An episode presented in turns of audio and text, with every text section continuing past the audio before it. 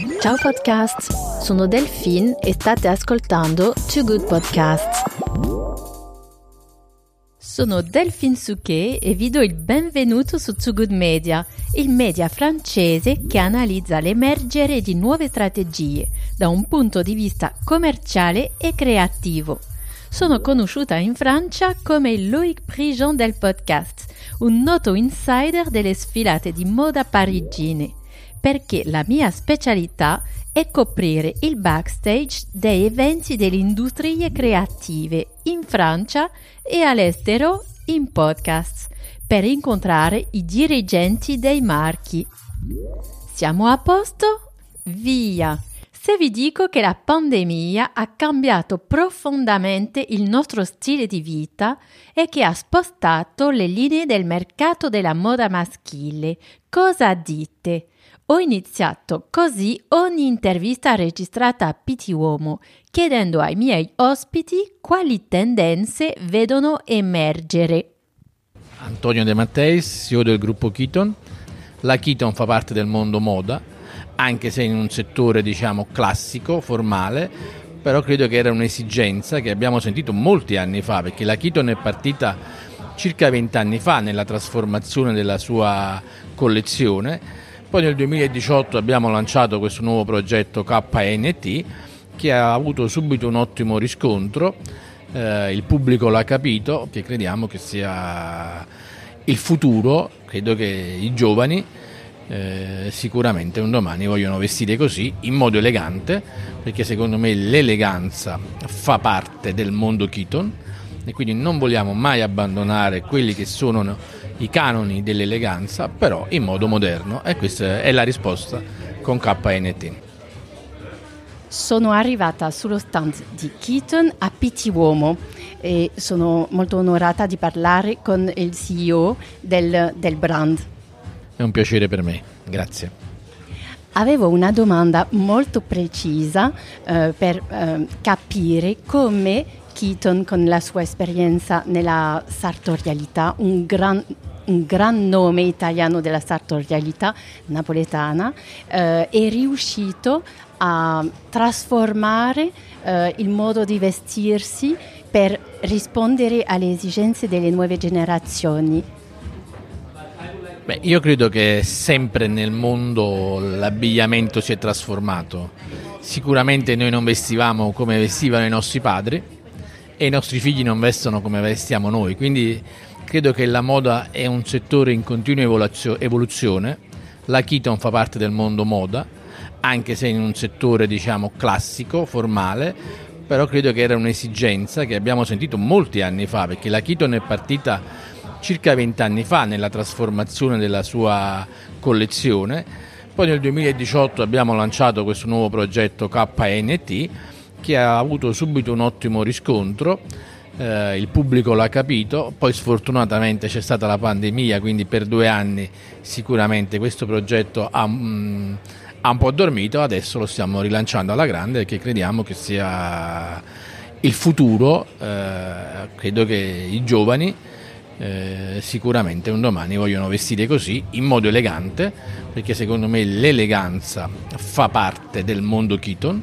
E quindi non vogliamo mai abbandonare quelli che sono i canoni dell'eleganza, però in modo moderno e questa è la risposta con KNT.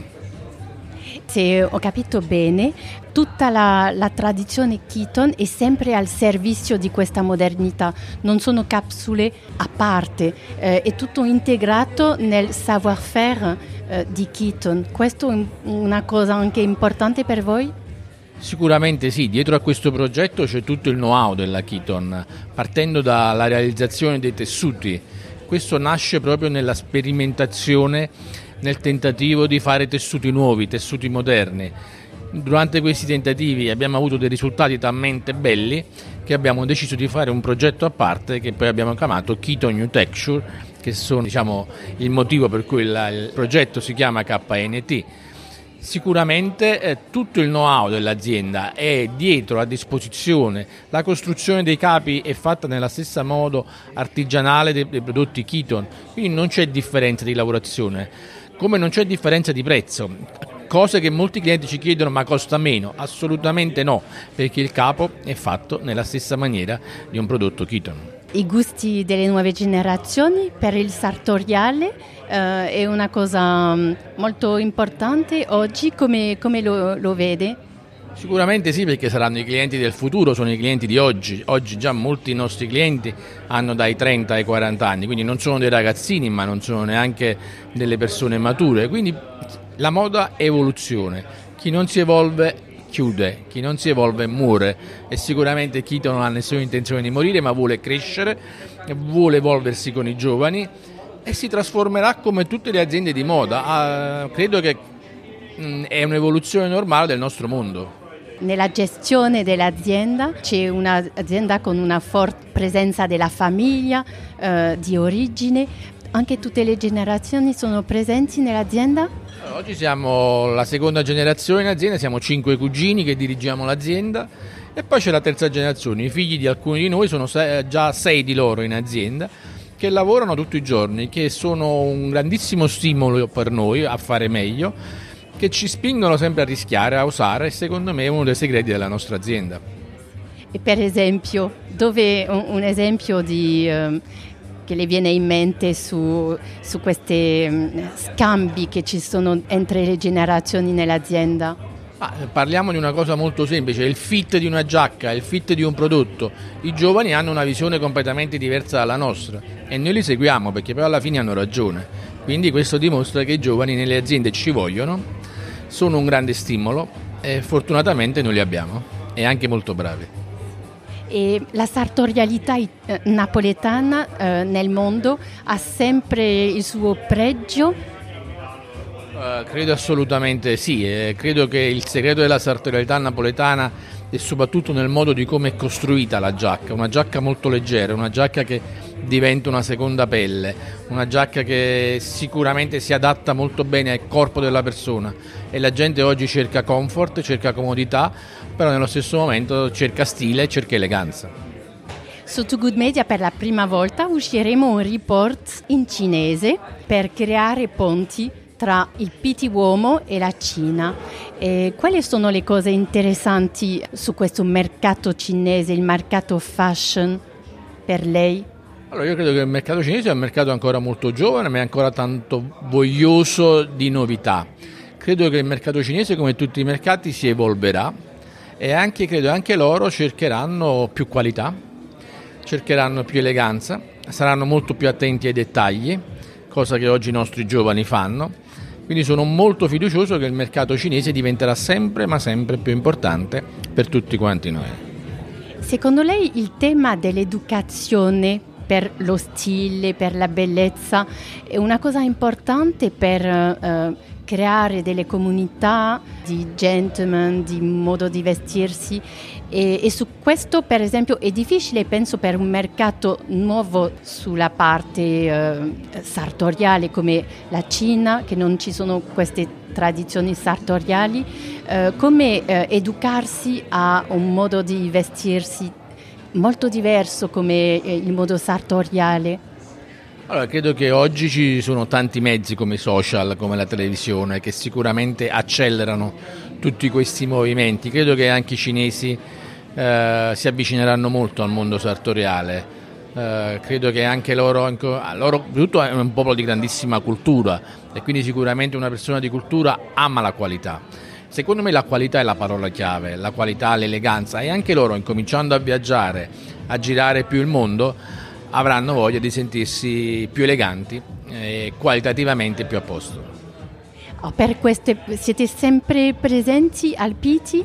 Noi non abbiamo saltato nessun Pitti da sempre, io personalmente ne ho fatti solamente 80, quindi credo che il Pitti sia una fiera fondamentale per l'abbigliamento maschile, perché è il primo momento di incontro eh, da dove parte la stagione e sicuramente credo che sia sia per noi produttori e sia per i buyer un momento importante per un confronto, per scambiare due chiacchiere, per parlare, eventualmente per vedere cose nuove. E eh, non vedo molto il metaverse, metaverso, gli avatars al PT. È una cosa che eh, sono sorpresa. A ogni audizione penso Magari ci sarà qualcosa, un avatar, eh, non niente per il momento. Co- cosa ne pensa per la Keaton? Io credo che siamo appena quasi usciti da una pandemia, dove per due anni, quasi tre anni, siamo stati costretti a stare a casa. Diciamo che nessuno vuole stare più a casa, la gente vuole vivere, si vuole divertire, vuole socializzare di nuovo, quindi gli avatar secondo me ce l'hanno dura in questo momento. Grazie mille, è stato un piacere. Grazie di tutto, è stato un piacere, arrivederci. Ciao podcast, sono Delphine e state ascoltando Two Good Podcasts. Grazie per aver ascoltato questa puntata registrata a Piti Uomo. Tutte le puntate di questa edizione di gennaio 2023 sono disponibili sul sito web toogoodmedia.com. Troverete anche le foto dell'evento e la trascrizione degli episodi del podcast in tre lingue, francese, inglese e italiano. Se avete scoperto questo reportage, non dimenticate di iscrivervi alla nostra newsletter biennale di PT Uomo, che riporta i momenti chiave di questo importante salone della moda maschile. E quest'anno, per la prima volta, pubblicheremo una PT Uomo podcast newsletter disponibile anche in cinese. Ci sentiamo presto su Too Good Media.